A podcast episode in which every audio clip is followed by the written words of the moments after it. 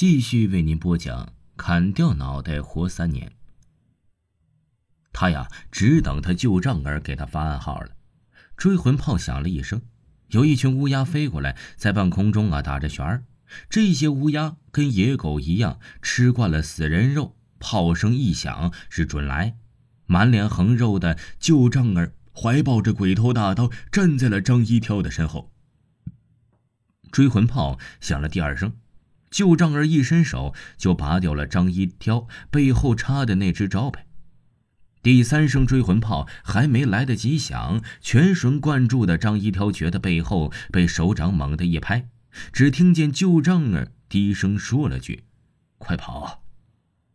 张一挑身子往起一挺，顿时觉得全身轻松，就知道绳子准备旧账人割断了。忽然，他站起身来，也顾不得许多了。直奔西南角冲去，人墙没挡住，张一挑啊，挤吧挤吧就逃出去了。张一挑啊，这脱离刑场之后啊，哪还顾得上回头看后边是否有官兵追赶呢？只顾着他拼命的往前跑。他跑呀跑，也不知道是跑了多久，就到了一个叫做三江口的小镇上。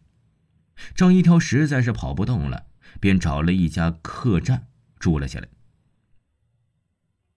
这店掌柜姓马，他还有个女儿叫马金凤，是一个二十六七岁的大闺女。马金凤是柳叶门，杏胡眼，不说貌美如花，也称得上一个很不错的姑娘。可她呀，因为心太高，没遇上合适的，这些年呢，就一直没嫁人。张一挑啊，身无分文，哪还有钱住店呢？他和马掌柜商量，情愿在店里打杂，不要工钱，管吃管住的就成了呗。马掌柜呀，见张一挑是一个落难之人，就收留了他。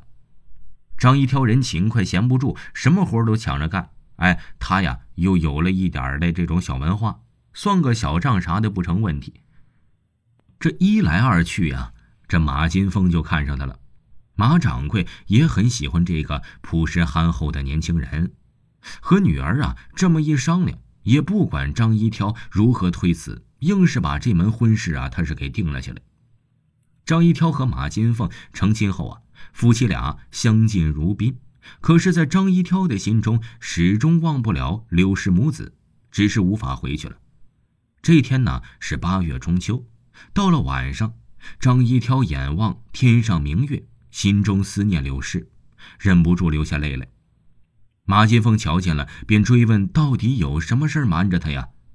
张一挑啊是个实在人就把他知道如何摊了人命官司，又是如何从法场上逃出来的经过给讲了一遍。谁知啊，马金凤听了，非但没有责怪张一挑，反而对他更加敬重了。他说：“相公不必难过，等案子平息了，我们把姐姐和孩子接过来就是了啊。”张一挑见马金凤如此通情达理。感动的真不知道说什么好了。转年开春啊，这马金凤啊生了个小男孩，这孩子那是聪明伶俐，出生才几个月就啥话都会说，再大点儿四书五经都会。大家都说这孩子是个小机灵鬼。不知不觉，张一挑逃出来整整三个年头了。这时啊，这马掌柜哎也已经去世了。张一挑就当上了这家客栈的新掌柜。有一天呢，张一挑在街上遇见了个同乡，他托这人给这个柳氏母子捎去二十两银子和一封家书。柳氏接到银子和家书后，不觉得大吃一惊啊！当年他的相公在刑场上分明被舅舅一刀砍断了脑袋。如今呢，怎么可能托人往这人家里面烧银子呢？是吧？他拆开家书一看，更是困惑不解。张一挑在信中告诉妻子，他在三江口开店，让他用这些银子做盘缠，立刻带上儿子去找他。柳氏为了弄清真相，就领着儿子上路了。几天后啊，柳氏母子来到了三江口，在马家客栈还真的见到了张一挑。是他，真的是相公啊！柳氏也顾不得害怕了，上前一把抓住了张一挑的手，泪水像断了线的珍珠一样啪啦啪啦的往下落。娘子，张一挑一脸泪水，把妻子紧紧的拥入怀里。这天晚上，马金凤他俩呀住了一个房间，熄灯后，夫妻俩谁也睡不着觉了。分别三年，又有那么多知心话要说，又如何能睡得着呢？你不是死了吗？你怎么还会在这儿娶媳妇过日子呢？柳氏好奇的问。我没有死啊，啊，嗯，在刑场上不是你舅舅把我放走的吗？不对，柳氏说，当时我舅舅是答应放你走，可我看得清清楚楚的，在第三声追魂炮响之前，我舅舅向你的后背拍了一下，还说了一句什么，你的身子往起一拱，紧接着追魂炮就响了。我舅舅是个有名的刽子手，刀法快得惊人。随着炮响，手起刀落，你的人头就落到了地上。随后啊，我就去找舅舅，他说刽子手的职责就是砍头，哪有放人的权利？你死了之后啊，我就把你的尸骨收敛起来，就埋在了北荒垫子上了。我真是想不明白，你明明被砍了头，可是为什么还能活在这世上呢？啊？柳氏说完这番话呀，张一挑没吭声，伸手一摸，张一挑的被窝是空的。柳氏有些心慌了，点上油灯一照，被窝里只有一滩血水。马金凤闻讯后啊，哭的是死去活来的，她根本不相信柳氏说的话，一口咬定是柳氏谋害了他的相公，一状子把柳氏给告了。这个案子从三江口移到了我们县，这时候知县。刘松因贪赃枉法已被革职查办，新任知县李大人是一个远近闻名的清官。李知县对这起案子进行了详细调查，证实张一挑当年在刑场上确实已经被正法，于是啊判柳氏杀人罪名不成立，当堂释放了。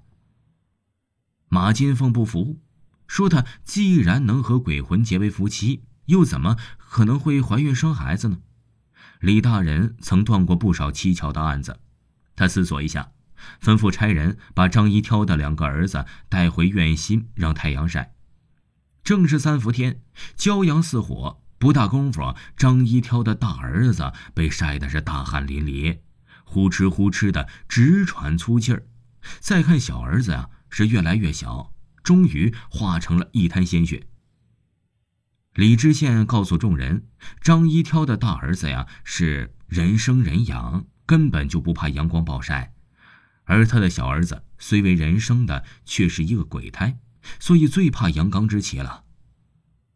哎，因此才被这太阳给晒化了。大家这才恍然大悟啊！难怪这孩子如此聪明伶俐，原来真是个小鬼儿。”马金凤无话可说，也算是心服口服。后来有人分析了。张一挑被砍掉脑袋后又活了三年，凭借的是一种超强的意志。如果不是柳氏一语道破玄机，他没准啊还能多活几年呢。听众朋友，本集播讲完毕，感谢您的收听。